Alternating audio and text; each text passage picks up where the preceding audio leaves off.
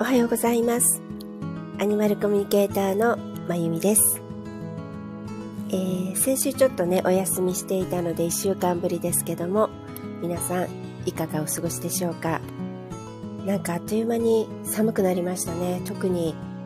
まあ、あの、こちら関東は、昨日、今日はものすごく寒いんですね。もう10度ちょっとなのかな。あの、その前までは、27、8ぐらいあったのかな。なんか一気に、なんていうのかな、もう秋通り越して冬を感じるような、ね、お天気もね、雨だったり曇りだったりするので、そんな感じですけども、えっ、と、私もついこの間まで、えっ、と、沖縄に行っていたので、あの、お仕事でね、リトリートをしていたんですけども、えっ、と、まあ、30度ぐらいあって、もう本当にプールでも海でも泳げるぐらい泳いでいたので、なんかすごく、なんていうのかな、ちょっとやっぱり別世界に来たような、そんな感じになっています。えー今日はね、何の話しようかなと思っているんですけど、まあ、まず沖縄リトリートについてですけども、えーもう本当に、えっ、とね、大成功でした。皆さん、とっても喜んでくださり、あの、また来たいって、あの、言っていたし、その、なんていうかな、沖縄そのものっていうだけではなくてね、もうたくさんの気づきとか発見があったんですよ。だから、もう本当に本当にね、あの子供のように心から、なんとかな、大笑いしたり、もう笑い転げながらね、大笑いしたり、本当に涙、もうポロポロ涙を流したり、そんな、あの、日々だったっていうか時間だったっていうかね、いろんな発見、気づき、喜び、楽しみ、そういうものをいっぺんにギュッと凝縮して味わうっていうのかな。で、ね、皆さん参加された方は初対面の、あの、私、まあもちろん私が初対面の方もいらっしゃるけど、参加者の方々は初対面なんだけど、本当にこう同じ、たまたまね、なんていうのかな、同じテーマで、こう集まってこられて、蓋を開けるとって感じなんだけどね、同じテーマがあって、で、きっと何かのね、魂のご縁がある方々が集まってくると思うのでね、こういうのってね、あの、うん、たった一泊の、あの、時間でしたけど、本当に深いご縁で結ばれて、なんていうのかな、あの、心が通じ合うっていうのかな。なんかね、あの、名残惜しいような、そんな感じで、で、あの、まあ、空港までもね、皆さん同じ時間の同じバスだったので、あの、皆さんワイワイ仲良く帰られたみたいですけども、そんな、あの、リトリートの時間でした。あ、なおちゃん先生、いつもありがとう。おはようございます。えー、っと、あ、なおちゃん先生、Kindle で本出すの？なんかタイトルが変わってる。えっと、そうですね。で、まあじゃあ実際にね、ど,、まあ、どんなことをしたっていうよりも、どんな感じ、ごめんなさいね。いつも、まあ朝起きてすぐではないんですけど、まあでもね、1時間ぐらいしか経ってないからかな。なかなか、ね、あんまり喋ってもないしね、声が出なくても。ごめんなさいね、お聞き苦しい感じですけど。あ、えー、すごーい。そうなんだ。やっぱり電子版だと早いのかな？わかんない。なんか、で、ずっと私執筆してて、電子版に変えたらっていうアドバイスいただいてるんだけど、かたくなにあのーなんていうのかな、紙で出したいっていうかね、あの、もあるし、あと、なんていうのかな、ちょっと今ね、出版社がまた変わるかもしれないっていうか、最初ね、出版社から依頼いただいたんだけど、あの、コロナでね、ちょっと出、その、ね、今、もともと出版社で大変な上にコロナがあったので、その、出版できる体力がね、あー、電子出版って自費出版になるの？あ、そうなんだ。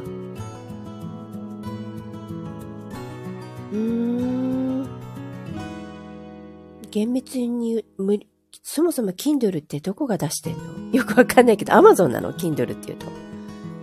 そこ全然わかってないんだけど、私普通に、あー、そうなんだ。じゃあ出したいって言えば、うーん、じゃあ今書いてるのじゃなくて、あの実はね、出版社が変わるので、最初出版社から依頼があって、あの、もうこういう感じで書いてくださいって決まっていて書いてるんですよね。1章が何、2章が何って感じで。だけど、その出版社の方が、あの、はっきり NG になったわけじゃないけど、ちょっとすぐには出せないっていうのかな。あの、その体力がないってことで、あの、今、ちょっと他もね、検討してる感じなんだけど、だからちょっと書き換えたりもしてるんですよ。だから、まあ、ぶっちゃけなんかこう、2冊あるみたいな感じになってるから、そしたら、元のやつとかを、何何アマゾンでクリックすればいいわけじゃないよね。なんかわかんないけど、なおちゃん後で教えて。えー、そうなんだ。でも、Kindle って結構あるよ。原稿200ページぐらいあるんだけど。いや、あの、Kindle で出すのにクリックするの？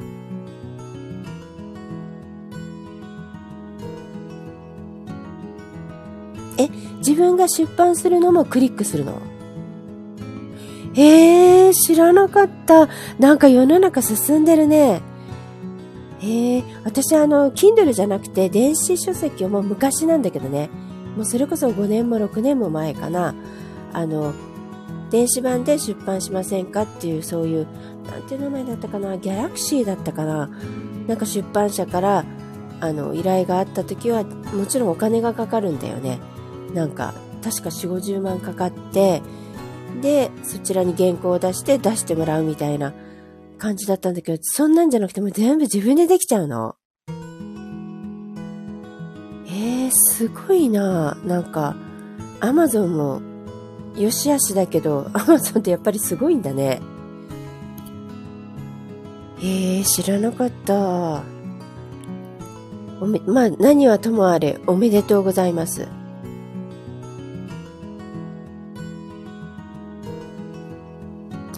えー、そうなんだ。なるほど。編集は自分でしなきゃいけないのね。ってことは、編集者にお任せしてるので、もう、私なんか、ラフ、なんていうのかな。編集前の粗い原稿なんですよね。ああ、そんな、あの、なんだ、なんだっけ、えっと、脱行するまでの、なんていうか、もあの、校閲とかそういうのを全部やるってことか。ああ、なるほど。じゃあ、とりあえず、5時だ、あの、校閲どころか、まず、文が、ちゃんと編集されてないんだよね。あの、章ごとにざっくりざっくりだから、うーん、わかった。でもちょっと、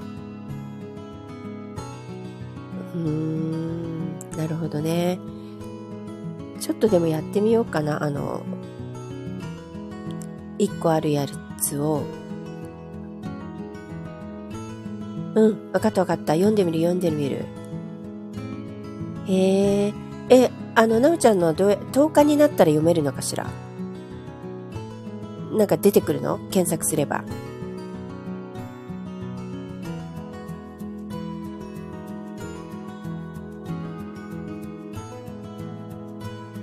なるほどね。皆さんもあの、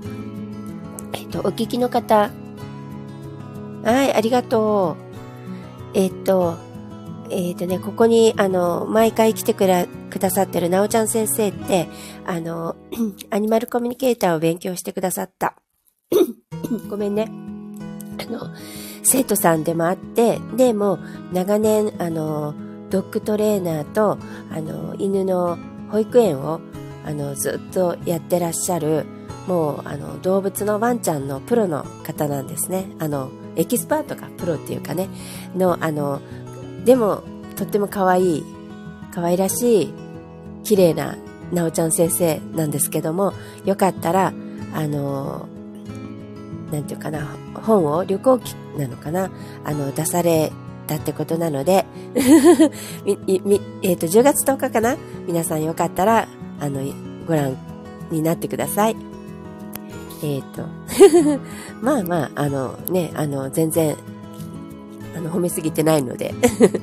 もう全部本当だから、本当に可愛いしね、あの、美人さんなんですよ。なので、よかったら、ぜひ、で、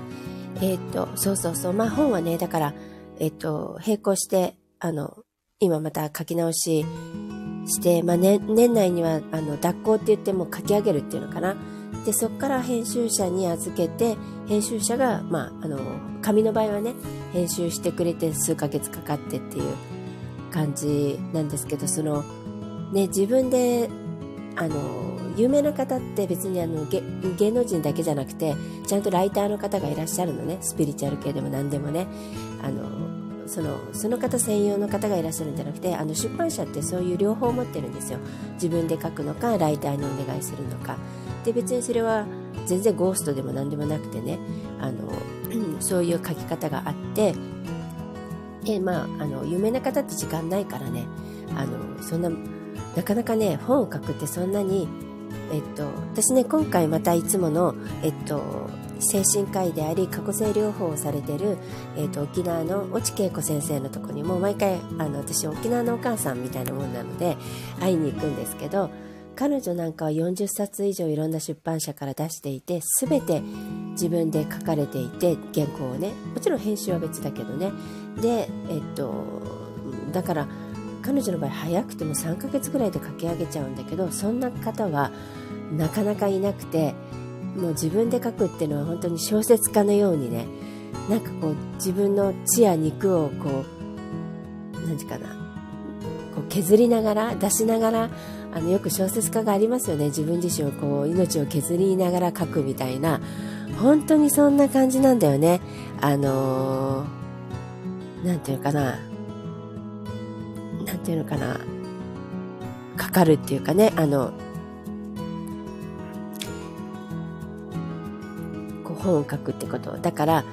なかなかね、こう、こうまあね、日々のあの、なんとかアニマルコミュニケーターの仕事もね、いっぱいあるので、まあ言い訳なんだけどね、あの、なかなかそんな時間が取れなかったり、あと思うように筆が進まない時ももちろんあるんですよ。だから、あの、私なんかはもうすごい時間かかっちゃってるんだけど、あの、まあなんとか、あの、書いてみようかな。で、そういう ね、方法がまたあるんだったら、ごめんね。せっかくできてるものもあるからね、やってみようかな。そうか、紙媒体でも Kindle から出るんだ。なんかね、私聞いたのは、あとある方、知り合い、あの、私のあの仲良くしてくださってる池川先生という体内記憶のね、先生のお友達っていうのかな、が、Kindle で出して、それでなんか Amazon の1位かなんかになったから、そしたら紙紙媒体を無料で出してくれるっていうのがちょっとどこが出したのか知らないんだけどそんな方法もあるっていうのは聞いたんだけどまあ1位にならなくてもそうか有料とかでもあるってことなんだね紫の髪の型でインスタに載っていたってああ、そうそうそう。あれね、紫の髪っていうか、一応マジェンダ色って言って、あの、ピンクなんだよね。あの、恵子先生ピンクが好きで、で、いつもあの髪に、染めていらして、で、その、それは理由は一つはね、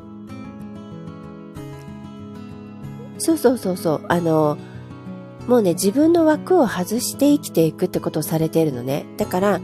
な、で、あと人種も超えて、あの、彼女はあの、本当に、あの、正真正銘のね、現役のあの、東京女子医大の精神科を出て、それでかつロンドンの、ロンドン大学の、えっと、医学部の精神科のえっとね、ドクターも持ってらっしゃる方なんだよね。で、向こうでも、あの、イギリスでも働いていた、若い時ね、っていう、あの、正真正銘のお医者さんなんですけども、あの、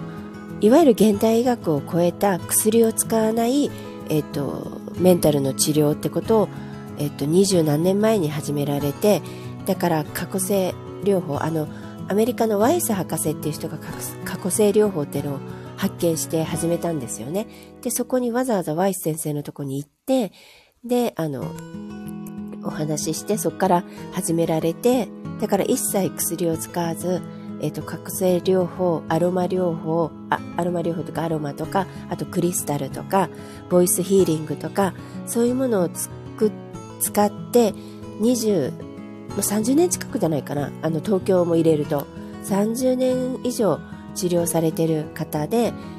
で、あの治療だけじゃなくてね、もうすごい、まあ、本も40冊だけど、講演会もしょっちゅう、あの全国でやられていたり、セミナーもやられているんだけどね、あの、そういう中で本当にね、彼女はあの、例えばセミナーとかではいろんな、なんとかな、ハロウィンじゃないんだけど、あのいろんなイルカの着ぐるみ着たりマリー・アントワネットの姿をしたりいろんなことをしてそれも一つの意味があってねもう自分は何者にな何者でもなければ自分は自分でしかないから何者になってもいいっていうの？好きな格好をしてあのこうだからこういう格好しなきゃいけない。この場こういう場所だから例えばスーツを着ていかなきゃいけないとかそういうねこういうとこは黒を着ていかなきゃいけないとかもうそんなことも全て枠を超えて自分が心地よいと思う自分がやりたいっていうことなりたいっていうことをあのするためにみんなは生まれてきているわけだからそうやっていきましょうってことをあのご自分で実践されている方です。だからあの紙でであのすごい可愛らしいあのフリフリの花柄の服が好きなのでそういう服で治療したり時には本当に辻ヶ花のお着物でお物も好きでねで治療されたりという白衣も着てないんですよね。そういうあのそうそう。でねその現代医学での治療の限界を感じたのはもう本当に30何年前なんですよ。だからその女子医大にいる時にあ違うってもういち早く分かってでそこから開業されてね自分の診療所を東京で作ってえっ、ー、と多分十何年そこでそういうのをやりながらであの全然もうすごく反映されてたみたいなんですけど突然沖縄に移住したいって思ってあの何の身寄りもあの知り合いもないとこにポンと行かれてもうそちらでえー、っとえー、っとかあだから天の前の開業が20だからえー、っとその前に何年もしてるか沖縄でもう30年近く。で東京でその前だからもう何年やってんだろう。えっと、恵子先生自体が言っていいのかな？70歳なので、うん、もう40年以上かな？そういう療法されてる方です。で、そこにあの行ってきました。話がどんどんね、まあ沖縄つながりってことでね、あの、いいんですけども、あの、えっ、と、だからそんな、あの、恵子先生の影響も、私、恵子先生に出会ったのが本当に20年ちょっと前かな。だから、えっと、もう若い時からもちろんそういう感覚は強いし、あの、スピリチュアルっていうものに、あの、っていう言葉がない時からね、あの、自然とそういうものを取り入れたり、自分の人生でね、してはいたんですけども、あの、ざ、あの、がっつり、あ、こういう世界っていうのにやっぱりこう、最初ね、抵抗していたんだけど、こう引き戻されるっていうか、入っていくきっかけってなったのが本当にたまたまあの越智恵子さんの本だったんです最初の。だからあのそっからのご縁でねあの本当にでそれからもう本当にいろんなもう本はね本だけじゃなくていろんな方の、えっと、セミナー出たり本を読んだりその関係でフラワーエッセンスのねあのセラピストになる勉強もしたし、セラピストをやる、やってた時代もあったんですよ。で、霊気マスターも取って霊気をやっていた時代もあって、まあ今も辞めたわけじゃないんですけどね。で、その時の先生とかももう、すごい二十何年のお付き合いでね、あの、みんな素晴らしい方なんですけど、あの、うん、そういうきっかけのある先生です。で、あの、まあ、そんなね、だからそういうとこからエッセンスをいっぱい私ももらって教えていただいて、今の自分があるんだけども、そんなことを生かして私自身が感じていることをね、沖縄で、あの、だからや、ただ私が普段こうやって生きてますよっていうのを、で、沖縄に行った時は、こういう感じですよっていうのをね皆さんに同じようにやってもらっただけなんだけどあの私自身は沖縄に行くのはもう本当に、まあ、お仕事もあるけどもプラス充電で行ってるんですね。あのエネルギーチャージっていうのあの私たち自身もねあのやっぱエネルギーチャージしていかないとね枯渇していくしあの自然の中に行った方がもう本当に取り入れやすいからもちろんねあの沖縄じゃなくてもあの山でもどこでもいいんですよ。あの森の中も私ねあの長野とかやつヶ岳とか軽井沢とかもすごい好きなのであの行くんですけどもでも私はとにかく海とあと南国が好きなんですね。そこが一番私の中で合っているのでそれで定期的に沖縄にも行っているんですけどあのそこにもいるだけでチャージできるんですね。でそれはいるだけでそこにちょっとあのフォーカスを視点をこう何かな当てるだけで自然とつながるし自然は優しいのでねあのもちろん厳しいけど優しいのでちゃんといっぱいいっぱいエネルギーをくれるんですよ。そんなことをしに行ってるんですけどもそれで皆さんと今回何をしたかっていうとねあのねみんなやっぱり自分の声を聞きたいし自分が本当は何をしたいのかこれでいいのかってことに常にこう考えているじゃないですか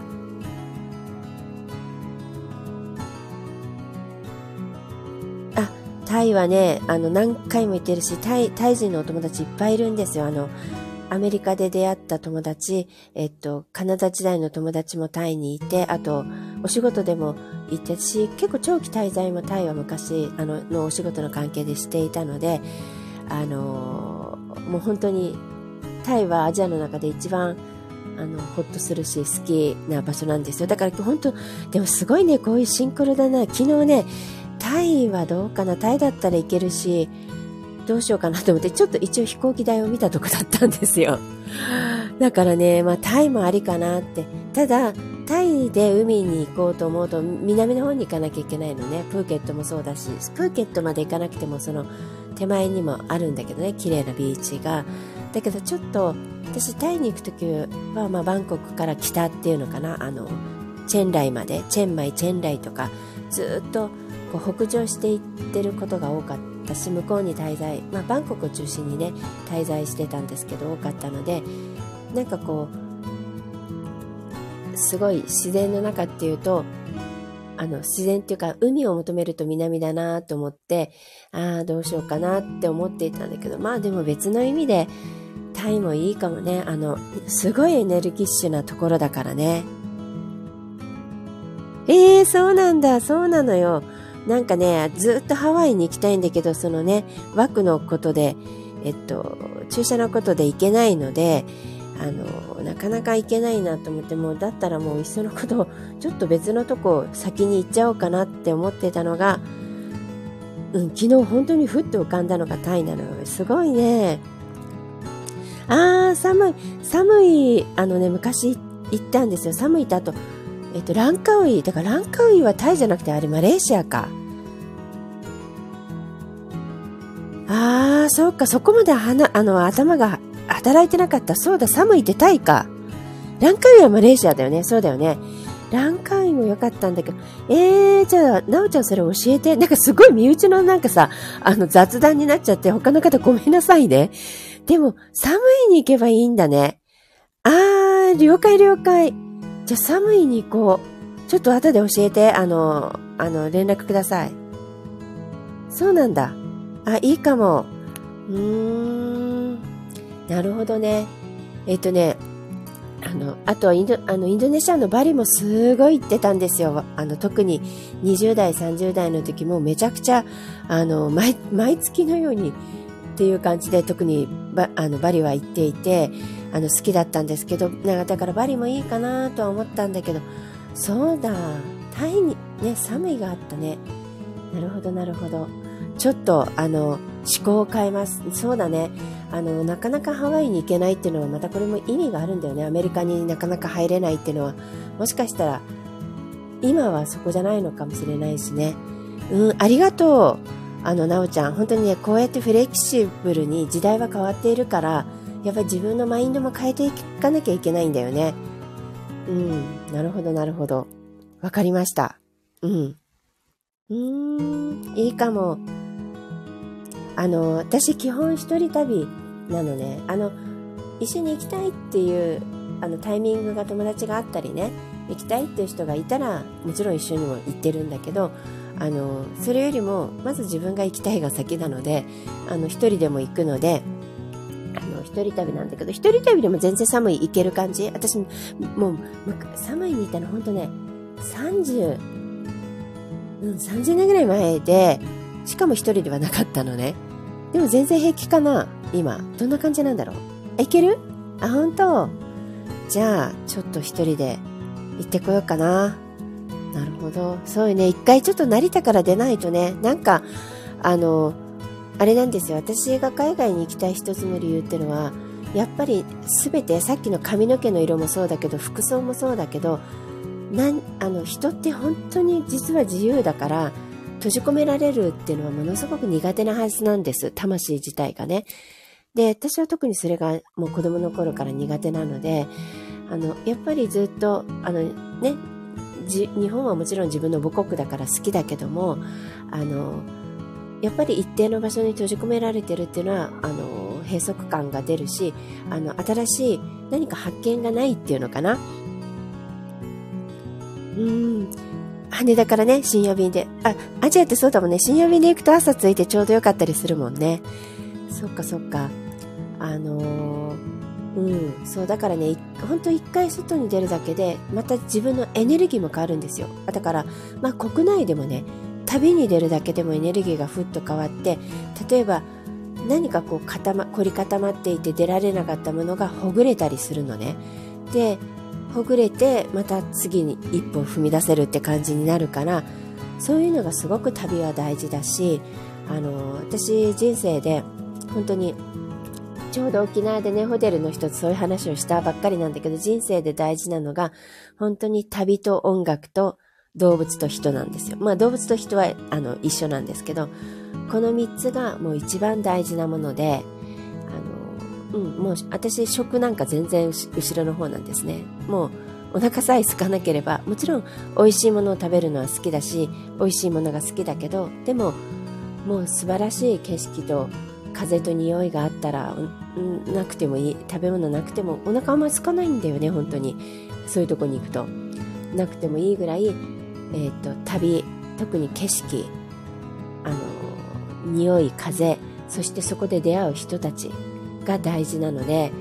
もう旅と人そして音楽そして動物。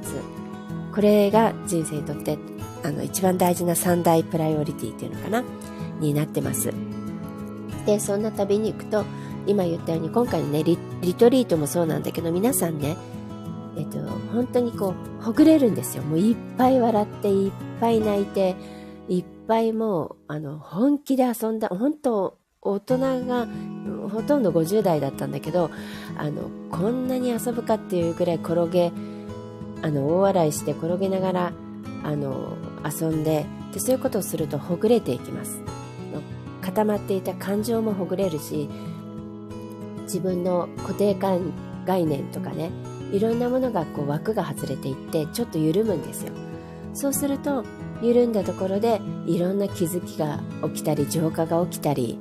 あの何て言うのかな。発見ができたりするんですね。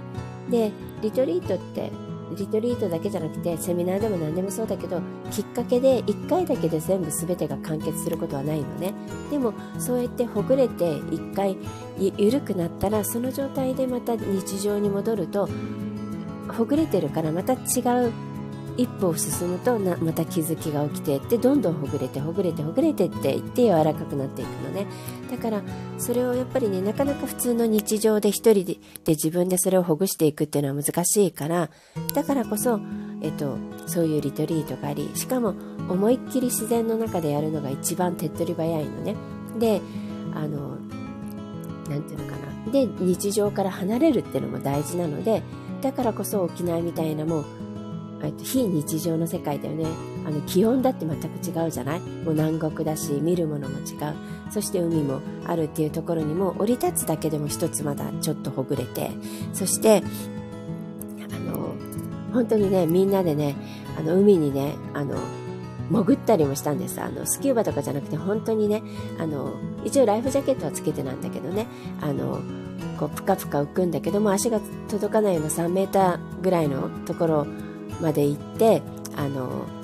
で普通に泳ぐんじゃなくてまずね、えっと、みんなでもう頭のてっぺんまで潜りましょうって言ってブクブクブクって潜ってそれはあの足がつくとかでねあのライフジャケットもまだつける前に潜ってもう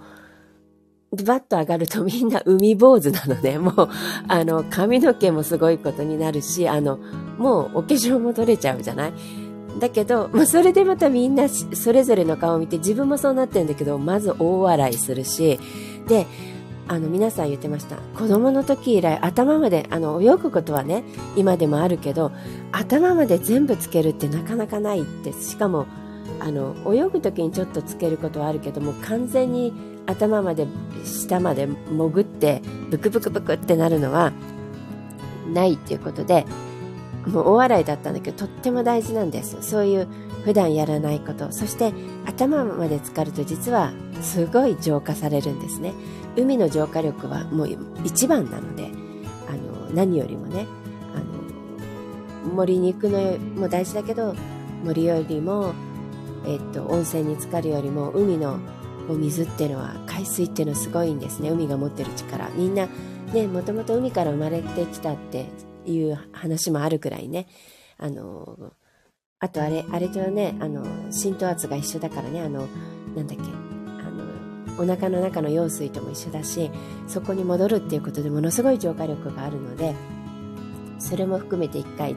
使ってもらいます。であの私海外に行く時もそうなんだけど飛行機に乗ってくると飛行機ってものすごい電磁波があるんですよ。だからその電磁波もね海にブクブクって浸かるだけで取れるって言われてます。なので必ず旅先に行ったら私まず海に浸かります。で海がないとこだったらプールに浸かる。でプールもなければ本当にあのちょっとバスタブ食べてもうブクッと浸かるっていうことをしてます。そう。でそこでそういうことをしながらあのもういっぱいあの、ね、そういう深いとこまで泳いであのそしたらねみんなね最初実は内心あのライフジャケットつけてるとはいえやっぱりね怖いっていう部分もあのそんなにあの泳げないわけじゃないけどめちゃくちゃ泳ぎが得意な人たちではなかったんですねたまたま。だからちょっと怖いっていうのも一瞬あったみたいであの本当に足がつかなくてそこが深く見えた時にね。だけどみんなでいるからなんか怖か怖くなかった。で後からね言ってたんだけどこれ一人だったら怖かったかもしれないって。で一瞬パッと一瞬パニックになりそうな気がになったけど大丈夫だって思えたっていうところのこういうのも実はすごいあの自分の肩枠を外す塊を外すことなんですよ。あの一歩子供と一緒なんですよ。あ立った持てた歩けたって一緒で大人になるとそんなこといちいちみんな気にしないんだけどちょっと自分がんって思ったことができたこれだけでものすごい大きなあの ステージが上がるんです。波動が上がるっていうのかな。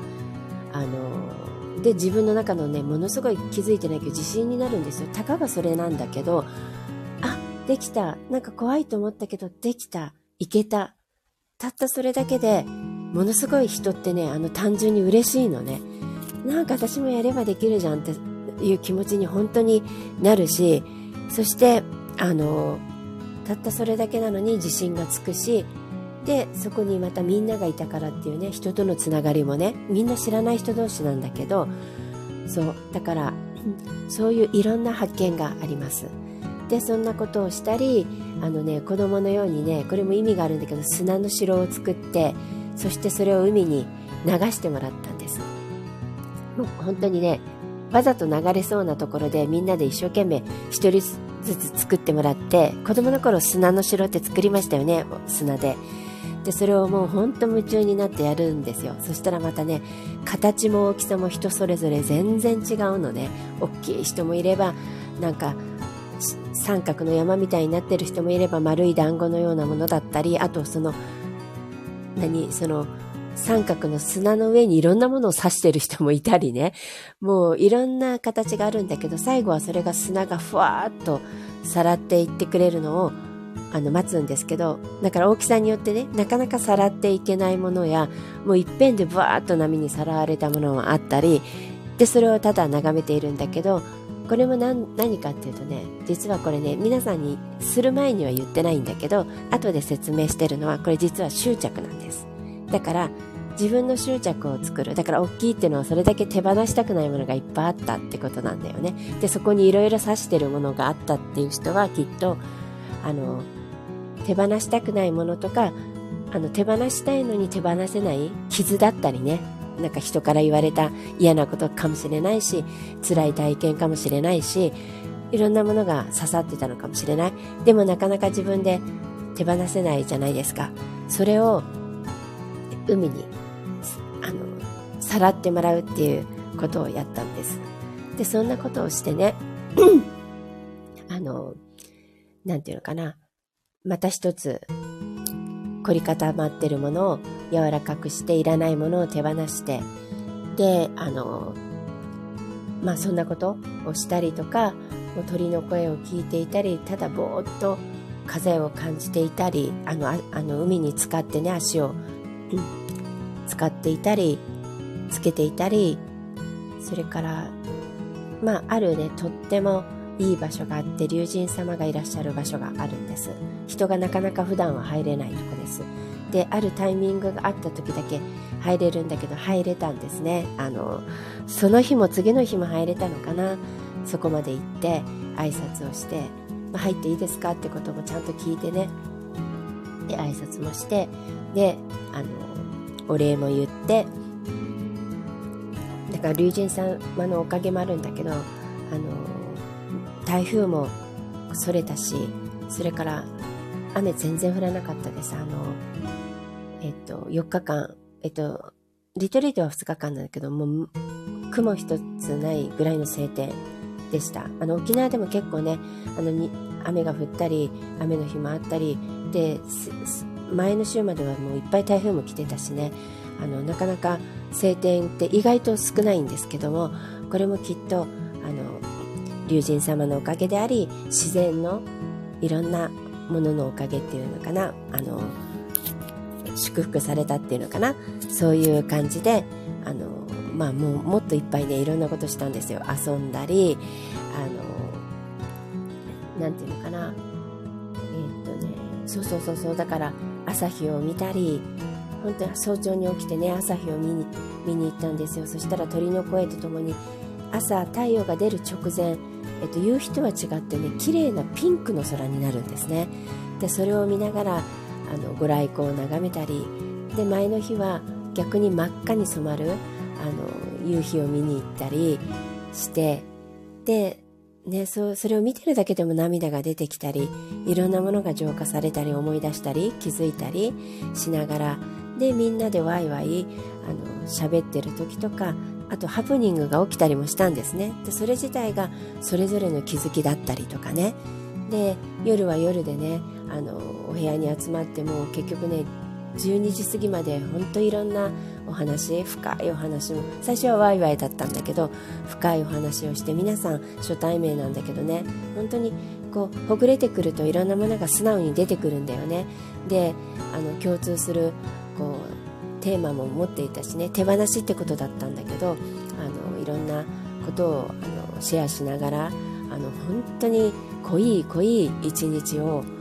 あの2日間かな過ごしてでもう本当帰りたくないって言ってたしまた来年も来たいってねお声もいただいたくらい本当にね私自身ももうめちゃくちゃ楽しかったです。楽しい楽しい。あの皆さんのおかげで楽しかったし私自身も一緒にね浄化されたと思うしあのいっぱい気づきもあったしね。あの、うん、楽しい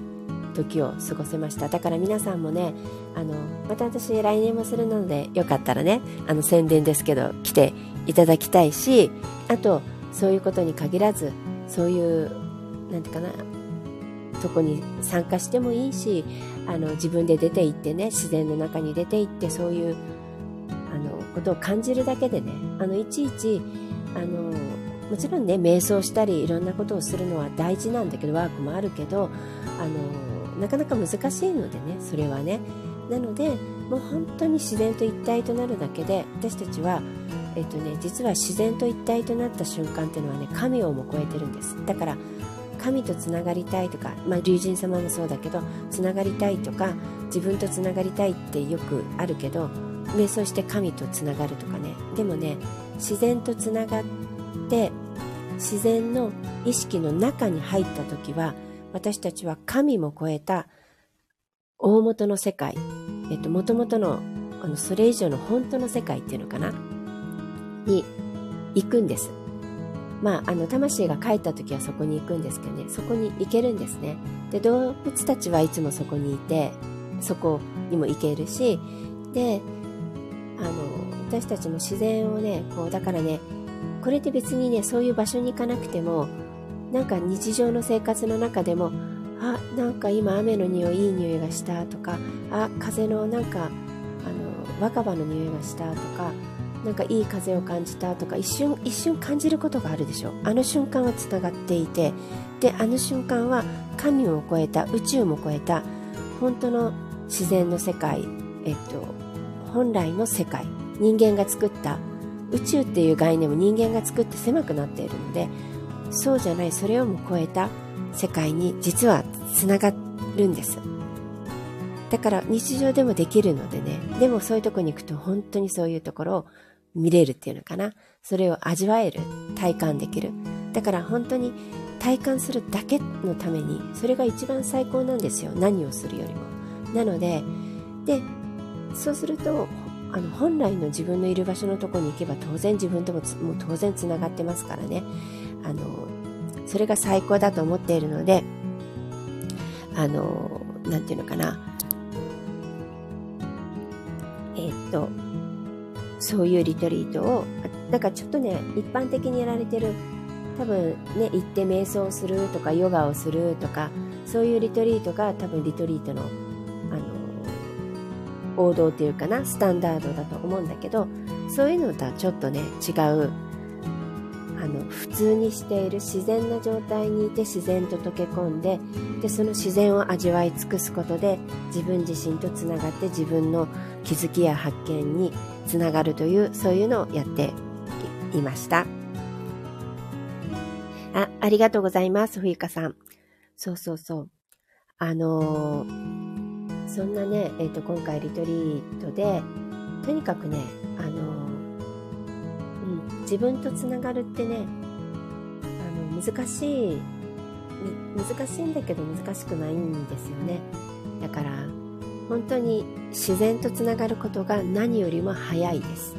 で自然を感じるっていうのかな。その瞬間そこにつながりますのでね。あのでえっとねこれ何回も、えっと、ここでも言ったかもしれないし SNS にも上げてるんだけど実際それをやっ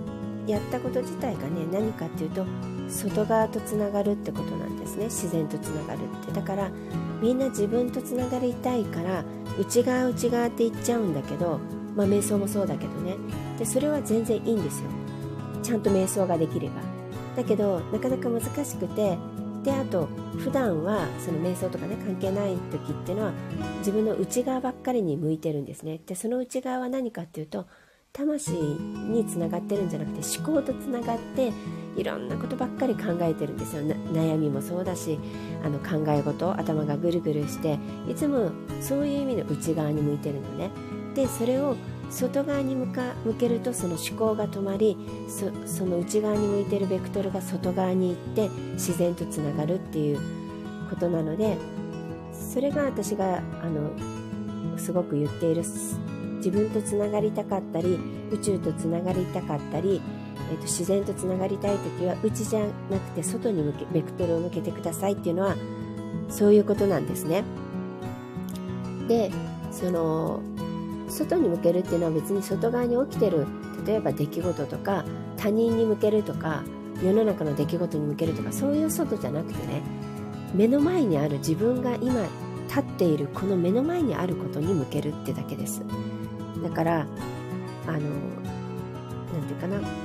それもね、あの、実際沖縄でもやったんですけど、目の前にあるもの、目の前に例えば、なんていうかな、例えば私だったら机がある。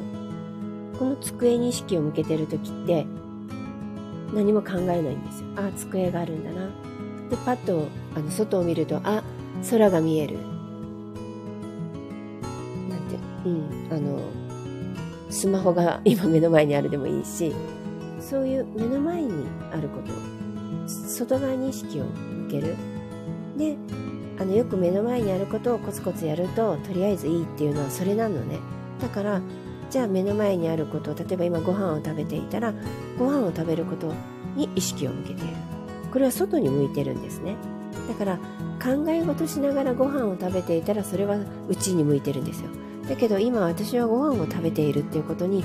あの意識を向けてそれを淡々とやればそれは外側に向いていることになりそしてそれ自身が、えー、自然とつながり宇宙とつながり自分とつながるんですね。あの思考は止まってます。っていうことがとっても大事なのでそれを実際にいろんなことを通してねやってみたってことなんです。なのでもちろんねあの瞑想ができる人とか瞑想が好きな人は瞑想で全然いいんだけどね。あのでもほら日常の中で瞑想の時間は取らなきゃいけないけど普段生きていながら自分とつながったり自然とつながったままでいれるっていうことが外側に目を向けていればつながったままでいれるんですよ。外側にあることにあのそこだけにだから子供が夢中で遊びますよね。あの時って子供って自分のことなんか考えてないんですよ。全く。もう遊ぶことに夢中で。そういうことを日々の生活でするっていう子供のように生きるってことなんですね。だからそれがえー、っと実はとても一番シンプルな自然とつながる宇宙とつながるっていうことになります。そしてそういうリトリートを今回えー、っと沖縄でしてきました。そんな感じなのでえー、とまあ今日はえっとね、途中いろんなね、そうなんですよね、タイの話になったり、まあいろんな話になったんですけども、本の話になったりとかね、あのなので、えー、っと、なんていうのかな、とりあえず、とりあえずじゃない、とりあえずじゃない、な本の話からとりあえずになっちゃったけど、えー、っと、今日は、なんか、まあ、あの、まとまりがないですけども、あのはい、なおちゃん先生、行って、行ってらっしゃい。そろそろ終わります。えー、っと、大丈夫だよ。はい、いってらっしゃいませ。えー、っと、まあ、あの、今日は取り留めない話というか、まあ、またぐちゃぐちゃになっちゃいましたけども、とにかく自然とつながる一番シンプルな方法は、え目の前にあることにフォーカスする。それで、ポイントは夢中になる。だから今回のリトリートでもね、本気で遊ぶってことやったんですよ。夢中になるぐらい、だからあの本気じゃなきゃダメなのね。もう夢中になって我をなくして遊ぶことが一番自然とつながります。自分とつながれます。そしてあの浄化もされ、えーと、大きな発見もありあの凝り固まっていた枠も取れていきます。だから皆さんもまあねあの日常の中でもそういうのを見つけて本気で遊んでみてください。特にね動物と遊ぶ時あのよく言いますよね。あのなんてかな動物ってものをもっともっと遊んで遊んでだから遊んであげてるとエンドレスだから疲れるって。でもね私思うんですよ。あの遊んであげてるから疲れるんですよ。一緒になって遊ぶんです。そしたらもうこっちだって面白いし楽しいから疲れないのね。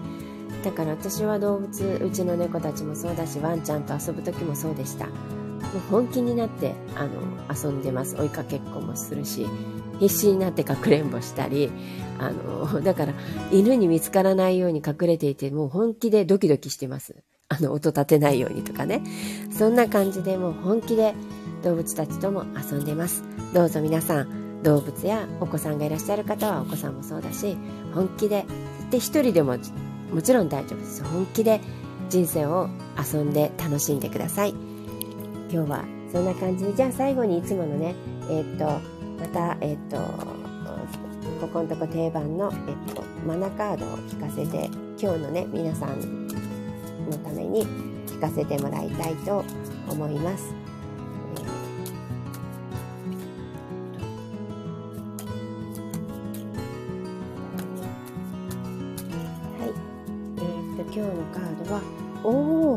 すごい。28番のトリアフっていうあのカードが出てえー、っとこれペレなのかな？えー、っとハワイ島のそのマウナケアっていう山から火山がわーっと吹き出してる。でその上にペレが立っている姿なんですけども何かって言ったら愛撫するっていうカードなんですね。だから自分を大切にする。自分まあ自分だけじゃないんだけどでも特に自分かな。自分をこう愛撫してあげる。だから自分を大切にしたりもちろんマッサージするのも、ね、そういう物理的なこともいいしとにかく自分を大切にしてくださいっていうカードが出たのでみんなそんな感じで本気で遊ぶことも自分でを大切にしてることの一つだからね。あの自分を大切にして、えー、3連休かな、えーと、良い週末を、えー、迎えてください。良い週末をお過ごしください。今日もあの最後まで聞いてくださり皆さん本当にありがとうございました。アニマルコミュニケーターのまゆみでした。また来週お会いしましょう。